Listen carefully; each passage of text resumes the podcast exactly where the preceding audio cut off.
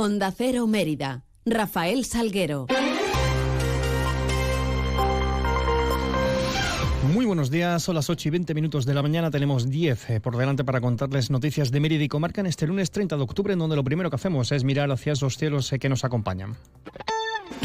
GLS, su agencia de transportes, les ofrece la previsión meteorológica del día. Y vamos a conocerla con la ayuda de la Agencia Estatal de Meteorología. Laura Vila, buenos días. Buenos días. El cielo está nuboso con precipitaciones débiles o moderadas, pero tenderá a poco nuboso a partir del final de la mañana. El viento es del suroeste a oeste, flojo en general, y tenemos mínimas en descenso con 11 grados en Badajoz y 10 en Mérida y máximas en ligero descenso que marcarán 19 grados en Badajoz y también en Mérida y 17 grados en Cáceres. Es una información de la Agencia Estatal de Meteorología. ¿Necesitas enviar un paquete? Elige GLS, líder europeo en paquetería, entregas seguras para empresas y particulares, en cualquier parte de España y Europa, con plazos de entrega estandarizados. GLS te ofrece una amplia gama de soluciones de entrega y recogida con las que podrás satisfacer todas tus necesidades.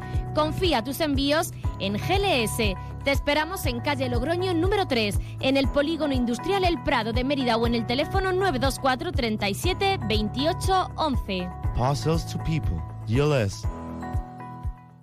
Noticias en Onda Cero Mérida. Todo preparado ya en el cementerio de Mérida para la celebración del Día de Difuntos. El delegado del cementerio, el responsable, Marco Antonio Guijarro, informaba de que el horario actual del mismo es de 9 a 8 por la tarde, pero a partir del 2 de noviembre, a partir del jueves, va a entrar en vigor el horario de invierno y será de 9 de la mañana a 6 de la tarde esta, esta fecha, esta franja.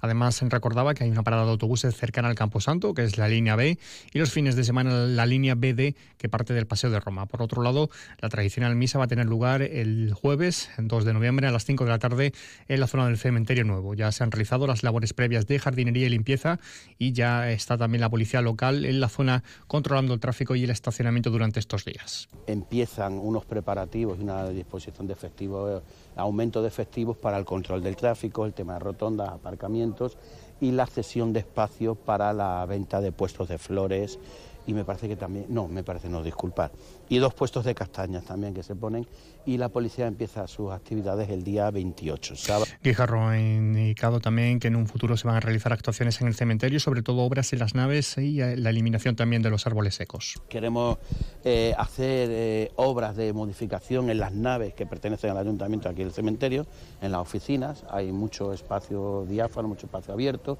queremos tirar tabiques y reformar un poco la zona, hay como estamos por ley una sala de autopsia, queremos ver si esta sala de autopsia se puede remodelar, se puede cambiar, estamos estudiándolo desde el punto de vista legislativo. Y eh, hay árboles que quitar del cementerio porque se han secado, entonces eh, hay que venir con grúas, hay que venir en un trabajo delicado porque está siempre al lado del ataúd. Eso se empieza, toda esta actividad ya pasado el día 2 de noviembre. Cabe recordar que en 2021 se adjudicó el contrato de elaboración de dos conjuntos con 144 nichos cada uno y actualmente quedan libre unos 250. Evidentemente, en este proceso de tiempo también hay nichos que van pasando otra vez a propiedad del ayuntamiento porque tienen un periodo de carencia o periodo de, de adjudicación cierto año, entonces el número va variando. Pero ahora mismo mm, de, de número de ocupación vamos bien, hay unos 250 libres. En otro orden de cosas, les contamos que Mérida se convertirá en 2024 en la sede del segundo Congreso Nacional de Semana Santa de las Ciudades Patrimonio de la Humanidad, tras haber llevado a cabo esa primera edición en la ciudad de Úbeda, en Jaén, este fin de semana. Este encuentro, que ha contado este año con la presencia de alrededor de 200 con- congresistas, han participado en las ponencias sobre el patrimonio de las hermandades y las propias ciudades y se ha desarrollado en el auditorio del Hospital de Santiago, concluyendo con un concierto de la Sinfónica de Úbeda y la Centuria Romana de la ciudad andalu- andaluza. Más asuntos, les contamos que el programa de prevención con familias y menores eh, de la Delegación de Servicios Sociales está llevando a cabo un taller de resolución de conflictos en distintos centros educativos de la ciudad, donde se prevé que más de 200 niñas y niños de educación primaria aprendan a resolver sus conflictos de forma positiva, contribuyendo así a mejorar la convivencia entre el alumnado. Así lo detallaba la delegada de Servicios Sociales, eh, Catalina Alarcón. Desde el programa de prevención con familias y menores de la Delegación de Servicios Sociales estamos llevando a cabo un taller de resolución de conflictos en diferentes centros educativos de nuestra ciudad. Todos somos conscientes de que los conflictos en la escuela son un motivo de gran preocupación, dado el aumento de la sensibilidad social frente al acoso escolar. Sin embargo, el conflicto es inherente a la convivencia y lo importante es aprender a gestionarlo. Por este motivo, estamos desarrollando este taller de resolución de conflictos, donde se prevé que más de 200 niños y niñas de educación primaria aprendan a resolver sus conflictos de forma positiva, contribuyendo así a mejorar la convivencia entre ellos. Actualmente se está llevando a cabo este taller en diferentes centros educativos, como son el Colegio Antonio Machado, el Octavio Augusto y la Cooperativa Docente Santa Eulalia. Y un llamamiento solidario de urgencias del Banco de Sangre de Extremadura para que todo aquel que tenga grupo sanguíneo cero negativo done sangre. Se trata del grupo sanguíneo más exclusivo y más necesario, ya que el donante es universal. Se puede donar por las mañanas en los puntos fijos en los hospitales y por las tardes en los puntos de colecta itinerante que ofrece el Banco de Sangre y que se pueden consultar en su perfil de Facebook.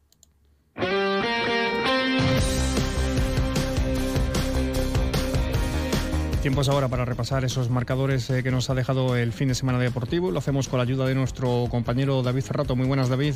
Muy buenas. Se le escapó la victoria al Mérida en el 86 ante el Atlético de Madrid B en un partido en el que el conjunto romano volvió a competir y que se adelantó con gol de Bonaque, pero que se les escapó en los minutos finales con un gran tanto de los rojiblancos. Un Mérida que en las próximas horas hará oficial el fichaje de su nuevo entrenador. Derrota por su parte del juvenil en División de Honor por un contundente 4-1 ante el Real Valladolid pero que se mantiene fuera de los puestos de descenso. En tercera, empate del Don Álvaro ante el Moralo a 1 y a 0 del Calamonte ante el Arroyo. Además, arrancó la primera eliminatoria de la Copa de Extremadura con partidos como el empate a 0 entre Santa Amelia y Extremadura o victorias de la Garrovilla por 1 a 0 ante el Hernán Cortés o del San Serván por 1 a 2 ante el Guareña, entre otros. Por último, la almendralejense Paola García Lozano nos daba un nuevo hito siendo bronce en su primer campeonato del mundo de karate a pesar de tener tan solo 17 años. Gracias David, 827. Si elegir es ahorrar for you, hasta el 8 de noviembre en Carrefour y Carrefour.es, 3x2 en más de 3.500 productos, como en el detergente líquido Ariel original de 45 lavados. Comprando dos, el tercero te sale gratis. Carrefour, aquí poder elegir es poder ahorrar.